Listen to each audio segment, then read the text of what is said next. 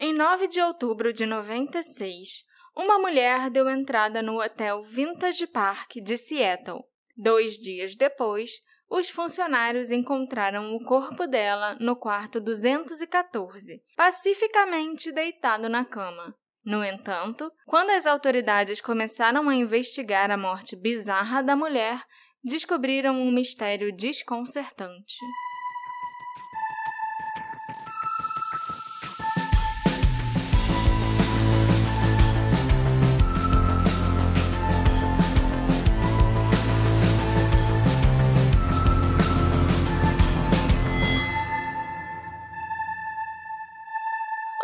Assistentes! Sejam bem-vindos ao novo episódio do Detetive do Sofá. Eu sou a Marcela, a host desse podcast, seu podcast preferido de crimes e mistérios não resolvidos. Hum, Agora é importante frisar um mistério também, Alexandre, porque, Sim. né? Não são só crimes. pra não pegar ninguém mais de surpresa. Pois é, semana passada foi um mistério bem misterioso. Um mistério extraterrestre que teve aqui. Ou não, Ou não. né? Há controvérsias. Pois é. Eu achei que foi um episódio muito bom. Óbvio que isso é uma opinião subjetiva, mas Sim. acho que ele ficou um episódio bom. Talvez não tenha sido tão bom pra quem só quer ver Mulher Branca se ferrando. Mas é, não quer dizer que não vai ter Mulher Branca se ferrando no nosso episódio. Inclusive, Não. acho que a gente tem que voltar a É. fazer algum pra subir de Subir novo. a audiência. a audiência. Aí a audiência a gente- sempre sobe quando a gente faz um episódio. Sabe quando o. Eu não lembro que ator que falou isso. Que falou assim: ó, você tem que fazer um filme blockbuster Uhum. e depois você pega aqueles projetos experimentais, que é o que você quer fazer. É, os filmes indie, assim. né? É, exatamente. O que a gente tem que fazer é isso. Pega uma mulher branca se ferrando, aí dá um tema e sobe, sobe a audiência, a gente nova conhece, aí a gente vai fazendo os episódios que a gente quer fazer. Isso. A gente não, você que você que escolhe. Mas vai fazendo os episódios que a gente tem interesse em fazer também. Isso. Mas eu fiquei surpresa com a resposta do último episódio. Porque muito mais gente gostou do que eu imaginava, sabe? Uhum. Eu achei que iam ter algumas, algumas reclamações, assim. Tipo, Uhum. porra, eu venho aqui pra ouvir episódios de crime. E aí vocês me vêm com um episódio sobre Alien tal. Mas não, não aconteceu. Não ter aconteceu. Não aconteceu. Ok. Pelo menos não tão explícito, né? Talvez alguém tenha sido sarcástico e eu não entendi. é Tudo uma bem. possibilidade? Se você foi sarcástico, você falhou. É, Porque a gente não pegou. não, pois é. Mas assim, a resposta foi muito positiva, eu gostei. E o episódio de hoje Hum. é sobre uma mulher supostamente chamada Mary Anderson. Por que supostamente? Porque até hoje a gente não sabe quem a Mary Anderson é de verdade. Uhum. Vocês sempre me pedem pra fazer um, um episódio sobre o caso da Jennifer Fairgate, Hum. que, né, era uma mulher que morreu num hotel em Oslo, se eu não me engano, na Noruega. E até hoje a morte dela foi muito suspeita. E até hoje a gente não sabe quem ela é, como ela morreu, quem a matou, nem nada assim. Mas assim, não sei se tem tantas coisas que eu ainda possa descobrir sobre a Jennifer Fairgate que já não estivessem no episódio do Netflix de Unsolved Mysteries. Uhum. Eu vi esse episódio? Viu? Você viu esse episódio comigo. Era uma mulher de cabelo curtinho, bem estilosa e tal. Então eu resolvi pegar um outro caso que é bem parecido com o da Jennifer Fairgate, o da Mary Anderson. Às vezes, você já tem um documentário da Netflix, você já tem 15 podcasts falando sobre isso. Vai ser difícil a gente encontrar mais alguma coisa pra dizer. entendeu? Às vezes até eu consigo encontrar bastante coisa. Mas, assim, será que as pessoas ainda vão querer ouvir? Uhum, também. é. Depois de eu ter ouvido 50 mil coisas sobre aquele caso? Uhum. Assim, não tem tanta graça. Ah, nem pra mim tem tanta graça, porque se eu já assisti o documentário, se eu já escutei em outro podcast, não tem graça investigar. Aí você achou uma substituta. Achei uma substituta. É a Jennifer Fairgate de Seattle. Ok. Você tem algum recadinho pros nossos ouvintes, Ah, Alexandre? não sei, porque pra mim já tinha Ah, entrado tá. no episódio. Orelo, É, então, PicPay. é muito importante que o- a Marcela me lembre de lembrar a vocês que esse podcast é feito graças ao apoio de vocês ouvintes. Quanto mais gente tiver, óbvio, o podcast vai ter mais fôlego, vai ter mais oportunidade de crescer. Então, é, eu acho que Hum. até antes da gente protocolar, protocolar que eu tô, tô pensando advogado, antes da, gente, antes da gente publicar esse episódio da Jennifer Fairgate, que não é a Jennifer Fairgate, Eu acho que já vai estar no feed da Aurelo um episódio bônus que a gente fez. Ah, sim, para os nossos apoiadores. Coisas que a gente consumiu enquanto a gente estava com Covid. Porque Isso. a gente. Sobre uma coisa específica. Sim, né? Eu não sei se já vão ter dois episódios. Eu acho uhum. que não, acho que vai ter um só. E aí foi uma ideia que a gente teve, a gente assistiu um monte de coisa relacionada a crime, relacionada a mistério. Então a gente pensou que ia ser legal passar nossas impressões, a gente recomenda, a gente não recomenda, às vezes até conhecer coisas novas. Mas agora me conta sobre a Jennifer Fargate, que não é a Jennifer Fargate, é a Mary Anderson. Exatamente. Bom, o Vintage Park Hotel fica localizado ao longo da rodovia I-5, em Seattle, né, como eu já falei para vocês, que é uma rodovia super movimentada e cheia de tráfego.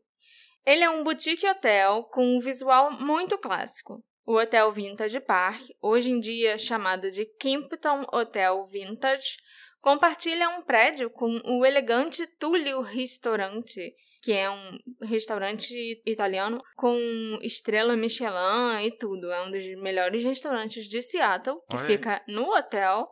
E ele também fica a uma curta distância das principais atrações turísticas de Seattle, como o Space Needle, o Aquário da Cidade e o Museu de Arte. Bem, bem localizado. Muito bem localizado. Para muita gente, o Hotel Vintage Park é o lugar perfeito para ficar hospedado quando você está na cidade, seja negócios ou lazer. Para uma mulher, no entanto, esse foi o lugar onde sua vida chegou a um fim trágico e misterioso. Essa é a história da Mary Anderson. Numa quarta-feira, dia 9 de outubro de 96, uma mulher telefonou para o hotel, para a recepção, querendo fazer uma reserva para os próximos dias. Cerca de 90 minutos depois, a mulher chegou de táxi no hotel carregando duas malas. Ela falou com um atendente na recepção e pagou em dinheiro por sua estadia de duas noites, reservando um quarto superior que custava aproximadamente 149 dólares por noite. No total, a Mary pagou cerca de 350 dólares pelas duas noites, porque também tem taxas e umas coisinhas assim. Uhum. Durante o check-in, a mulher usou o nome de Mary A. Anderson para se identificar. E quando pediram um endereço e o telefone dela para colocarem no registro, ela deu o endereço de 132 East 3rd Street, New York e o CEP 11103. E ela também disse que seu número de telefone era 212, que todo mundo sabe, é o código de área de Nova York, pelo menos era nos anos 90. Eu não sei disso não. É sim, Sex and the City. Eu e o perfume é Carolina Herrera 212. Nada disso eu consumi, mas tudo bem. Sim. 569-5549. Infelizmente, nem o endereço nem o telefone eram da Mary de verdade. Embora os códigos postais, né, o CEP, e o código de área usados no endereço e no telefone correspondam sim a áreas legítimas da cidade de Nova York, o CEP é do Queens e o 212 código de área é de Manhattan. Eles não correspondiam ao endereço e ao número de telefone que a mulher forneceu. Existe sim uma East 3rd Street em Nova York, mas ela não fica naquele CEP e não fica nem no Queens. E aquele número de telefone também não existe nenhum número daquele com um código de área de 212. Em situações que eu era obrigado a preencher um código postal dos Estados já Unidos? Sei. É, sei. não, já sei porque eu acho que eu também fazia isso. Ah, tá. Eu tinha que fingir que era americano pra uh -huh. me inscrever em alguma coisa. Qual é o seu endereço? O meu CEP é o 90210. 90210, aham. que é o do Barrados no Baile, que Sim. era Beverly Hills. O quê? Beverly Hills? 90210. É, é, esse é o nome da série. Então, muito provavelmente ela tinha um CEP na cabeça dela. Que ela sabia ser de Nova York. Aham, e mandou esse ah. um endereço que não tinha nada a ver. E o Tio Antigo, acho que todo mundo nos anos 90 já sabia que, ah, Nova York é Tio Antigo, sabe? Uhum. Até eu sabia, muitos anos disso. É, todo mundo sabia, gente. o Alexandre não. Embora isso indicasse alguma familiaridade com Nova York, nem o telefone nem o endereço eram legítimos. A mulher assinou como Mary Anderson e depois subiu para conhecer seu quarto, o quarto 214.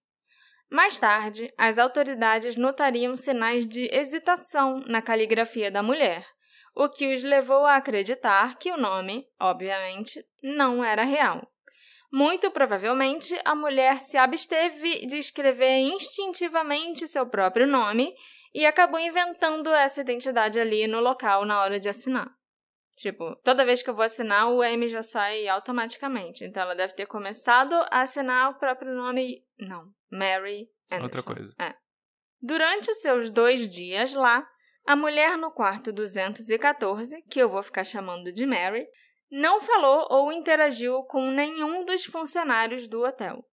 Dois dias depois, na sexta-feira, 11 de outubro de 96, a equipe do Hotel Vintage Park notou que a hóspede do quarto 214 tinha excedido sua estadia e não havia ligado para a recepção para pedir para prolongar a hospedagem antes do horário de check-out. Um membro da equipe foi enviado até o quarto para falar com a hóspede e notou que a plaquinha de não perturbe estava na porta desde quando a mulher fez o check-in. O rapaz bateu na porta algumas vezes e ninguém respondeu. Ele então tentou entrar no quarto, mas notou que a porta estava trancada por dentro. A hóspede tinha passado a trava, então era claro que ainda tinha alguém ali dentro daquele quarto. O rapaz desceu e informou ao gerente que não tinha conseguido entrar. O gerente e alguns outros funcionários, até um engenheiro do hotel, então subiram ao quarto e arrombaram a porta depois de baterem várias vezes e não obterem nenhuma resposta. Eles encontraram a mulher reclinada na cama, deitada em cima dos lençóis e apoiada em vários travesseiros.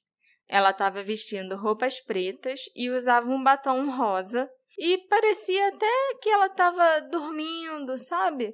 Enquanto lia o livro. Ela estava bem. com um semblante bem pacífico. Perto de seu peito, apoiado assim no peito dela, tinha uma grande Bíblia preta que estava aberta no Salmo 23. O Senhor é o meu pastor e nada me faltará. A mulher parecia em paz e muito serena. Para o membro da equipe, que inicialmente entrou no quarto do hotel e foi o primeiro a vê-la ali, ela parecia ter simplesmente adormecido. Mas uma rápida verificação do pulso revelou que esse não era o caso. A Mary não estava mais viva. Havia um copo ao lado dela na mesinha de cabeceira. Esse copo revelou mais tarde a causa da morte da Mary: ingestão de cianeto que ela aparentemente tinha consumido por vontade própria. Também na mesinha, ao lado do copo com resíduo de cianeto, tinha um bilhete que a Mary escreveu no papel timbrado do hotel. O bilhete dizia: A quem possa interessar, decidi acabar com a minha vida e ninguém é responsável pela minha morte. Mary Anderson. PS. Eu não tenho parentes. Podem usar meu corpo como quiserem. As autoridades foram chamadas ao hotel e observaram que o quarto da mulher parecia ter sido mantido limpo e organizado. Não havia roupas e pertences pessoais dela dispersos pelo quarto e nenhuma bagunça foi feita. Como vocês podem imaginar, as tentativas de localizar o parente mais próximo da Mary foram frustradas pelas informações que ela deixou para trás. Os investigadores descobriram rapidamente que o nome que ela fornecera à recepção, Mary A. Anderson, não era seu nome verdadeiro, e que o endereço e o número de telefone que ela tinha fornecido também não eram legítimos, apesar das informações contidas neles revelarem uma aparente afinidade com bairros da cidade de Nova York. Uma busca no quarto de hotel da Mary revelou que ela claramente havia feito grandes esforços para esconder sua verdadeira identidade. No momento da sua morte, ela não tinha nenhum tipo de documento de identificação com ela e havia destruído itens em sua posse que pudessem indicar a verdadeira identidade dela, como rótulos de frascos de remédios, correspondências. Ah, então ela tava com um monte de coisa. Tava... Sim, ela chegou com duas malas no hotel. E as malas tinham pertences pessoais dela. Uhum. Mas ela tinha arrancado até etiqueta do fabricante da mala, arrancou a etiqueta do frasco de remédio que era manipulado. Então, assim, ia dela. ter o nome dela e o nome do médico dela. Tudo que podia dar uma indicação de quem ela era ou onde ela adquiriu qualquer uma daquelas coisas que ela tinha, ela arrancou e se livrou daquilo. Talvez ela tenha jogado no vaso e dado descarga, sabe? Uhum. Nunca foi encontrado mesmo. Foi a polícia e o IML do condado de King que fizeram a autópsia da Mary e que foram responsáveis pelas investigações para determinar quem ela era de verdade e também sobre as misteriosas circunstâncias de sua morte. O relatório oficial do legista afirmava que a Mary havia se matado através de um coquetel letal de metamucil e cianeto. Caraca. Metamucil é um daqueles remédios que a gente toma quando tá com problemas intestinais, sabe? Para ajudar na, a recompor a flora intestinal. Tipo um floratil, alguma coisa assim. E também tem gente que toma, eu acho, para evitar quando tá com diarreia, para tentar Segurar. segurar, sabe? Uhum. Então ela realmente queria ter certeza que o cianeto ia ficar no corpo dela, porque ela tomou o cianeto com metamucil. Entendi. Entendeu? Ela queria ter certeza que o cianeto ia ficar ali, tipo. Lógico que todo mundo que toma cianeto já sabe que ele vai agir muito rápido, independente da quantidade. Fica aí minha, minha teoria. Às vezes ela sabia que uma pessoa, quando morre, pode Ah, sim. rolar um desprendimento ali. E, Verdade. E, e aí, às vezes, ela achou, não sei se com razão ou não, Com razão, Ela- não aconteceu isso com ela. ela, se tomasse um remédio pra isso, ela ter aquela dignidade ali depois de morta. Parece Sim. que ela se arrumou, botou roupa, pensou Sim, maquiagem, é né? verdade. É E ela não queria se encontrar da- toda cagada. É. Desculpa. É um jeito ruim de falar isso da mulher morta, mas você tem razão, pode ser assim. Por causa do uso do cianeto, as características faciais da mulher podem ter sido distorcidas após a morte, porque ela deve ter ficado uns dois dias ali no hotel, né, naquela cama, depois de ter ingerido cianeto e ele acaba causando, sim, algumas Nas expressões, não é nem expressões, mas ele causa umas feridas, sabe? Umas, uns hematomas, algumas coisas assim na pele. uhum. Porque ele vai continuar agindo. Você já morreu e o cianeto vai continuar agindo nos seus órgãos internos. entendi. Mesmo assim, conseguiram estimar que a Mary devia ter em torno de 33 e 50 anos quando ela morreu. Antes da Mary tirar a própria vida, ela tinha se esforçado para garantir que ela estava bem arrumada, com o relatório do legista observando até que as unhas dela estavam bem cuidadas, que estavam feitinhas e tinham sido pintadas de uma cor branco-creme. As sobrancelhas da Mary também tinham sido feitas recentemente, estavam impecáveis. Ela estava usando brincos e ela tinha se maquiado antes de ingerir o cianeto. Ela tinha alguns dentes da frente tortos, mas tirando isso, os dentes dela pareciam estar em condições perfeitas. O irônico é que a maquiagem que a Mary resolveu usar, né, antes de morrer, foi uma das coisas que não ajudou a polícia a determinar a idade dela, porque a maquiagem acabou fazendo ela parecer até mais velha do que ela realmente era. Não foi uma maquiagem assim profissional, aquela maquiagem que exalta sua beleza, sabe? Uhum. Aquela que não parece nem que tá usando. Pois é. Acabou, tava meio exagerada e acabou fazendo ela parecer mais velha do que ela realmente era. Uhum. E isso atrapalhou a polícia na estimativa da idade dela. Por isso que é uma É um é intervalo uma faixa grande, tão né? ampla, né? Entre 33 e 50 anos. A Mary tinha cerca de 1,77m de altura, pesava aproximadamente 109 quilos, tinha cabelos ruivos bem penteados, cortados assim num estilo meio Joãozinho, o cabelo dela era bem curtinho, e tinha olhos castanhos. Embora ela pudesse ter pintado ou tratado o cabelo algum tempo antes da morte, a cor ruiva era sua cor de cabelo natural mais provável. Também vale a pena a gente notar que os olhos claros tendem a escurecer após a morte. Então a gente não tem certeza se foi isso que aconteceu e fez os olhos da Mary parecerem castanhos ou se eles realmente foram castanhos a vida toda. Que geralmente pessoas ruivas têm genes recessivos e acabam. É mais comum que os ruivos tenham olhos claros, né? Uhum, azul e tal. É, e ela estava com olhos castanhos. No momento da morte da Mary, ela tinha um dispositivo intrauterino de cobre inserido, mas infelizmente o número de série do DIU tinha se desgastado com o tempo. As autoridades até tentaram rastrear onde ela tinha colocado aquele DIU por meio de um número específico de um dos componentes que ainda dava para ver, sabe, Uhum. numa partezinha mas eles descobriram que aquele número correspondia a milhares de dispositivos semelhantes vendidos em todos os lugares dos Estados Unidos. Então, encontrar uma correspondência específica seria como encontrar uma agulha no palheiro. Durante a autópsia, também notaram que a Mary tinha passado por cirurgias nas mamas em algum momento da sua vida, o que deixou cicatrizes sob ambos os seios e perto dos mamilos. Enquanto alguns teorizam que ela pode ter tido câncer de mama, eu acho que é mais provável que as cicatrizes tenham vindo de um procedimento estético, talvez uma cirurgia de redução de mama, por exemplo. Ela não tinha prótese de silicone, ah, tá, tá. entendeu? Tá. Ué, não é só silicone? Não, ela não tinha prótese. Uhum. Então, eu acho bem provável que ela tenha feito uma redução. Uhum. Que, né, na verdade, não é nem algo só estético. Não, Melhora muito a coluna da mulher e a qualidade de vida dela. Já fiz algumas ações de mulheres assim. Que bom. E também não tem nenhum indício, assim, que ela tenha passado por tratamento de câncer, né? Uhum. Que ela tenha feito quimioterapia em algum câncer momento da vida, algum câncer de mama, nem nada disso. Então, por isso que eu acho que deve ter sido uma redução. E ela era uma mulher grande. E geralmente, quando é câncer, você tem uma remoção, né? Eu acho que dá para perceber bem. E o câncer também, na maioria das vezes, é em um lado só. Não seria nos dois seios. Entendi. Entendeu? Tirando o fato dela ter consumido cianeto, que acabou com a sua vida, a Mary parecia estar muito bem de saúde e também parecia nunca ter dado à luz.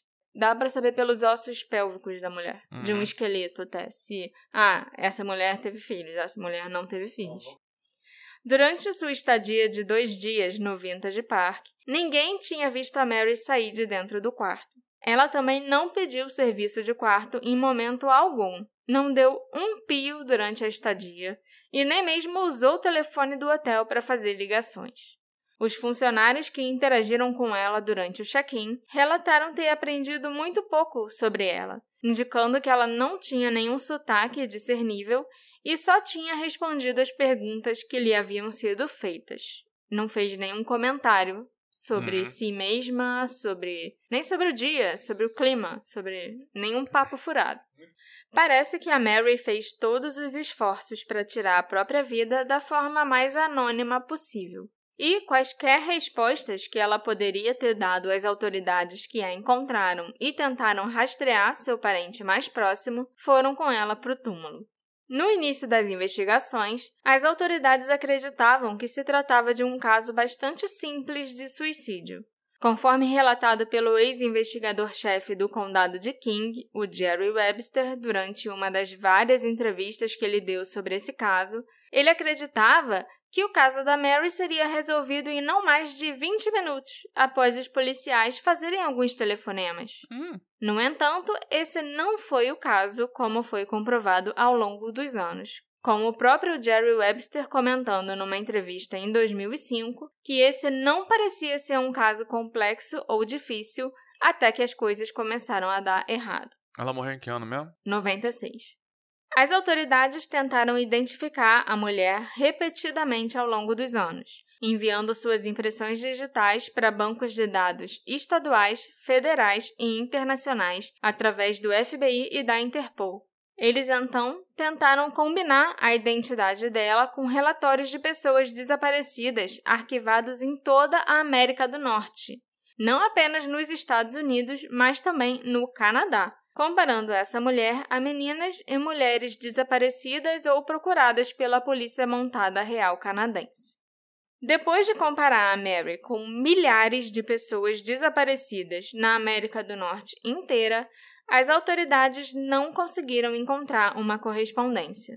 As especificidades do seu caso excluíam quase todas as outras possibilidades. Quem quer que fosse essa mulher ela não deixara para trás nenhum rastro que indicasse sua identidade, de onde ela veio, nem nada parecido. Apesar de suas aparentes ligações com a cidade de Nova York, as autoridades acreditavam que sua casa ficava na área de Seattle, e é por isso que ela provavelmente escolheu a cidade para acabar com sua vida.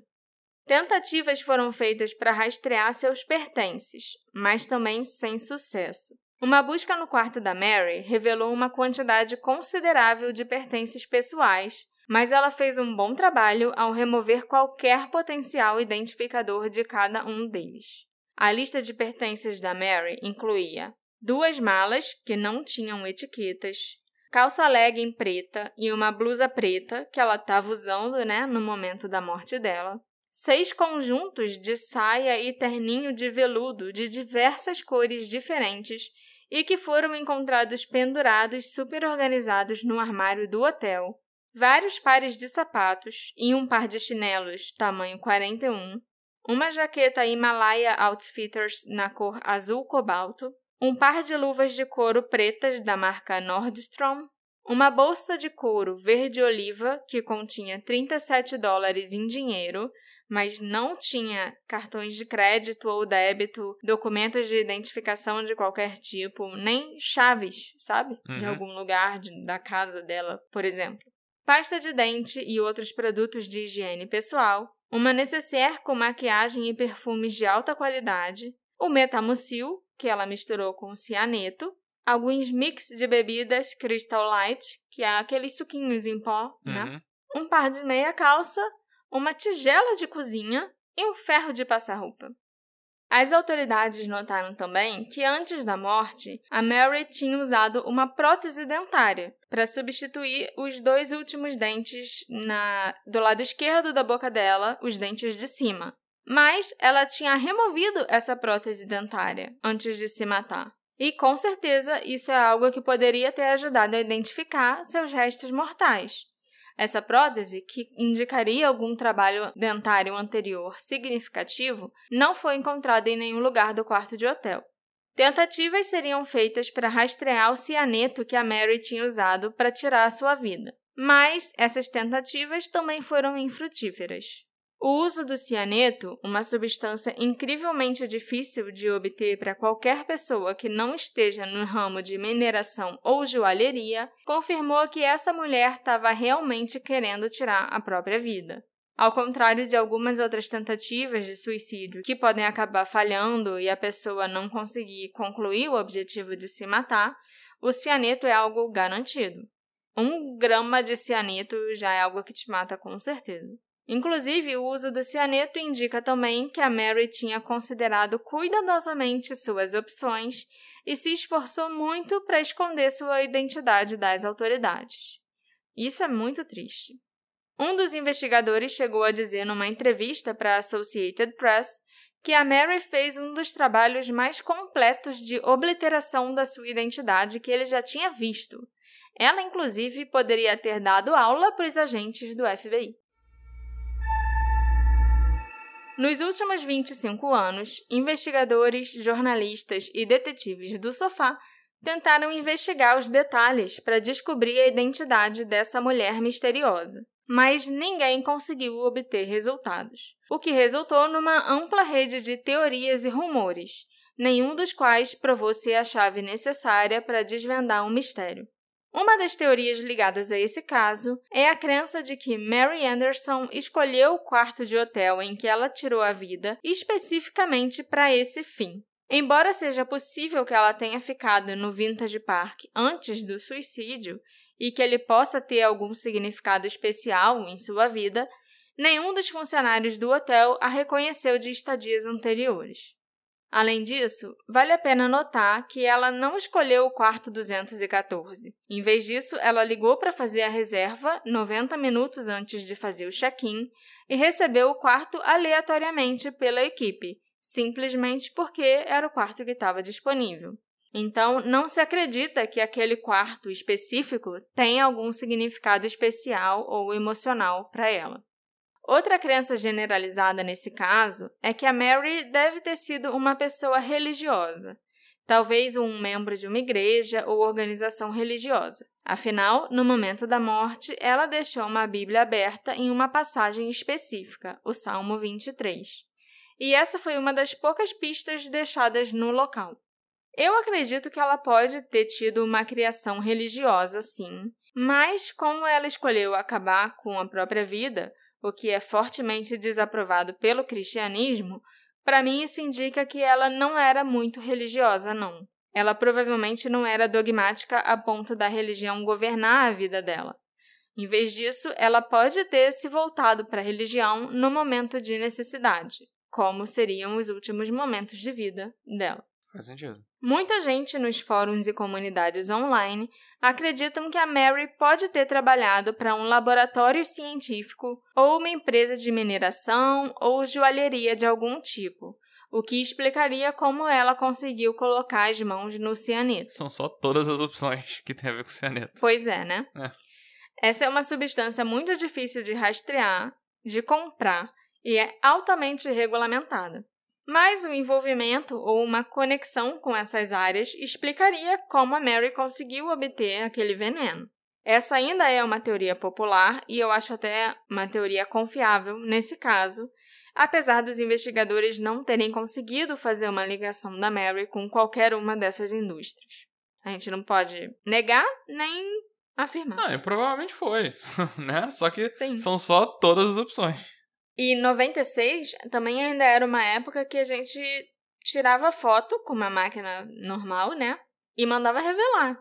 Uhum. E laboratório de revelação fotográfica também usa cianeto. Olha aí. Essa também é uma possibilidade que só pensei agora, enquanto eu tô, né, gravando o episódio. Hoje em dia, isso com certeza não é mais comum, a gente revela foto através de impressora. Quase ninguém revela foto Não, e- também. E, faz sentido também que hoje em dia a galera que fica discutindo isso na internet nem considera essa possibilidade. Pois é. As outras teorias desse caso já saem um pouquinho assim da realidade, e eu acho que são mais improváveis. Mas são essas que eu gosto. Tem quem acredite que a Mary foi assassinada, morta por outra pessoa, que fez com que a morte dela parecesse um suicídio.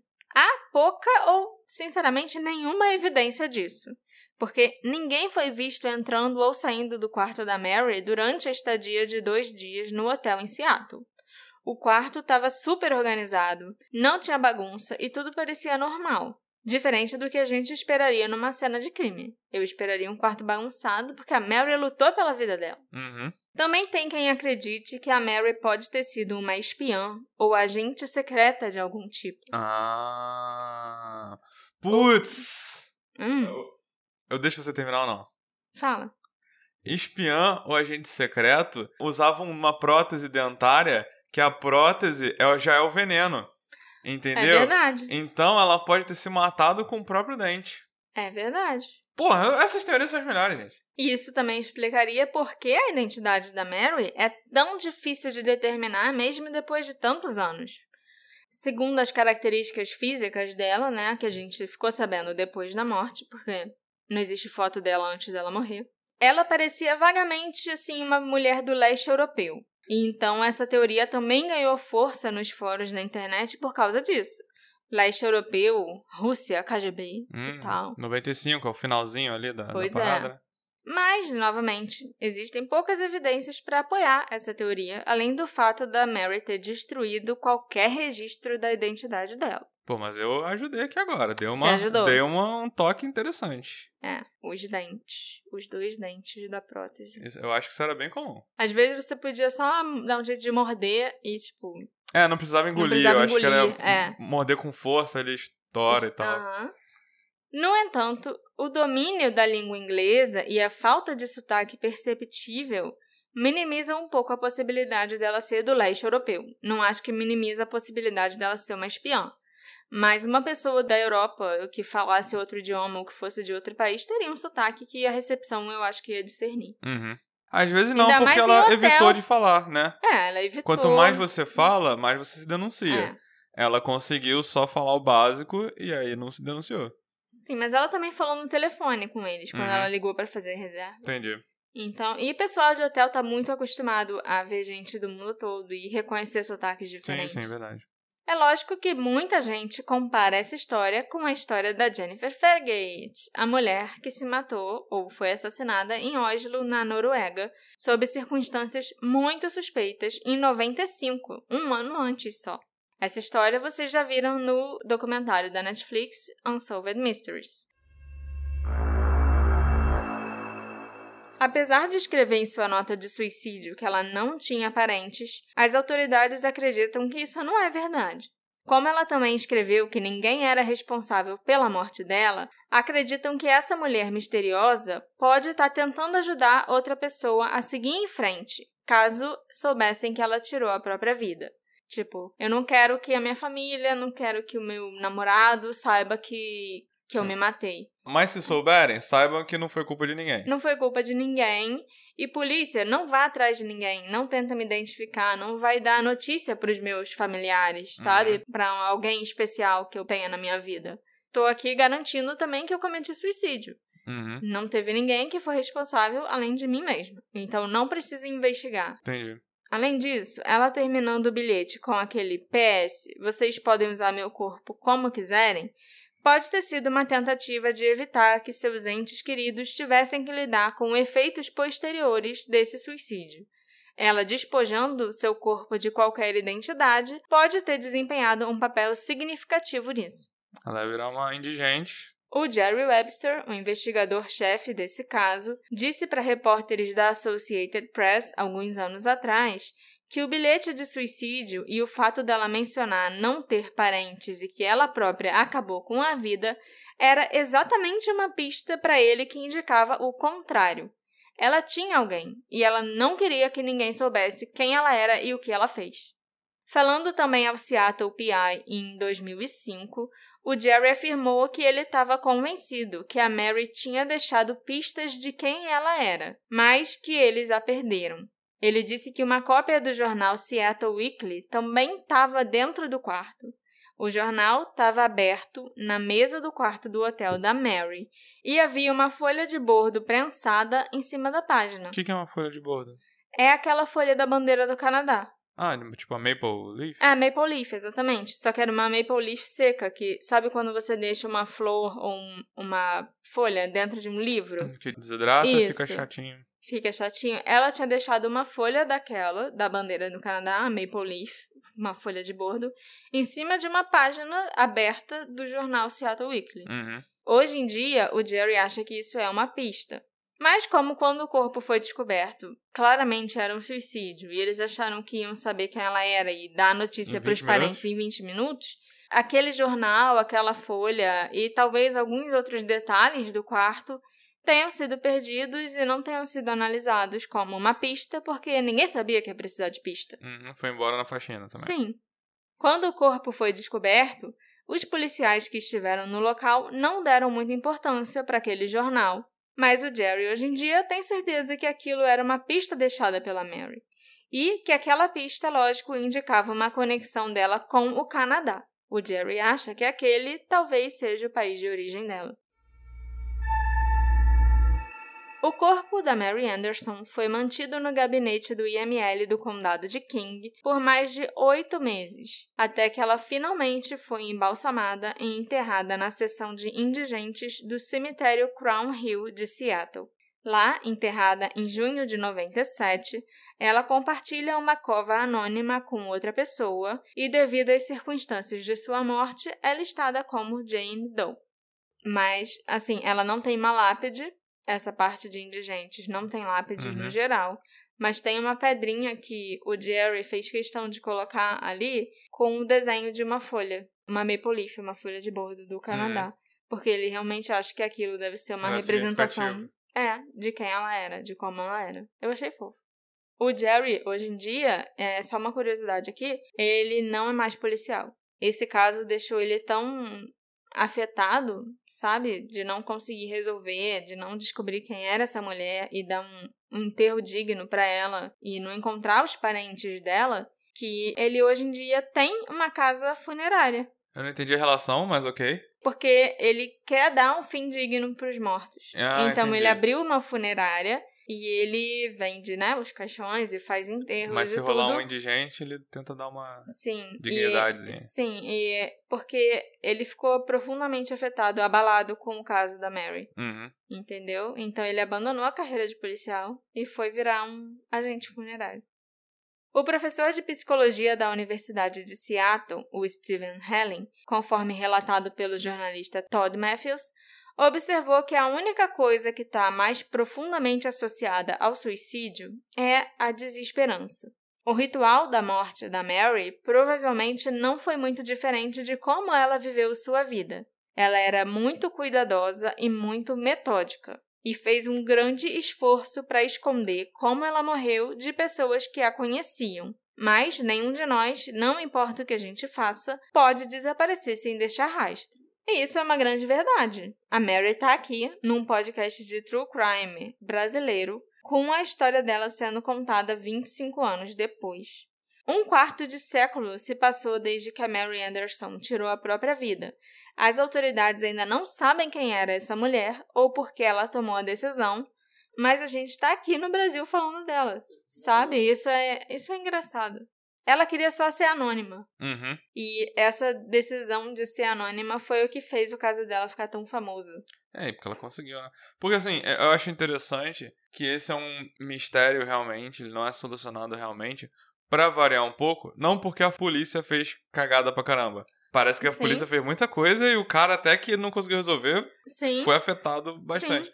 É acho interessante, tipo, ó, o mistério é um mistério porque a mulher quis que fosse É. e eu acho que ela venceu. Ela venceu. Ou não. Em maio de 2021, foi anunciado que o condado de King se uniu a Othram Inc.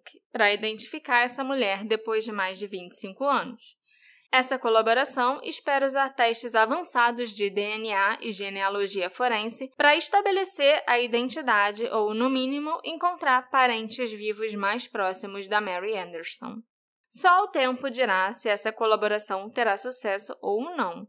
Mas eu espero que sim, mesmo que seja apenas para trazer respostas para qualquer pessoa na vida dessa mulher que possa estar até hoje se perguntando o que aconteceu com ela. Mas até lá, a história da Mary Anderson permanecerá sem solução. Esse episódio foi feito graças à colaboração dos nossos patrocinadores, nossos apoiadores, a Luana e Dario Kim. Muito obrigado para vocês, palmas. E se você também quiser contribuir para a produção desse podcast, que é maravilhoso, na minha opinião, Na minha também. você pode apoiar a gente pelo Orelo ou pela PicPay. É, lembrando que a gente quer agora fazer uns episódios bônus a mais pra essa galera que apoia a gente. Já, já tá na hora, né? Já era hora de Sim, tentar fazer já era assim. hora. É, vamos tentar Teremos fazer. novidades no futuro próximo. Vocês acham que algum dia a gente vai conseguir descobrir quem era a Mary Anderson? Será que ela realmente era uma pessoa tão solitária e não tinha ninguém na vida dela? Eu acho que ela era um gênio que conseguiu premeditar um negócio que deu completamente certo depois da morte dela. Você concorda com o Alexandre que a Mary Anderson era um gênio? Ou será que ela era uma espiã, uma agente secreta? Me encontra nas nossas redes sociais, arroba detetive do sofá, e vai lá e me conta a sua teoria, me dá a sua opinião sobre o caso da Mary. Você já conhecia esse caso? Verdade. Você já conhecia esse caso? É uma boa pergunta também. A gente se encontra na próxima investigação. Tchau, tchau. Tchau, tchau.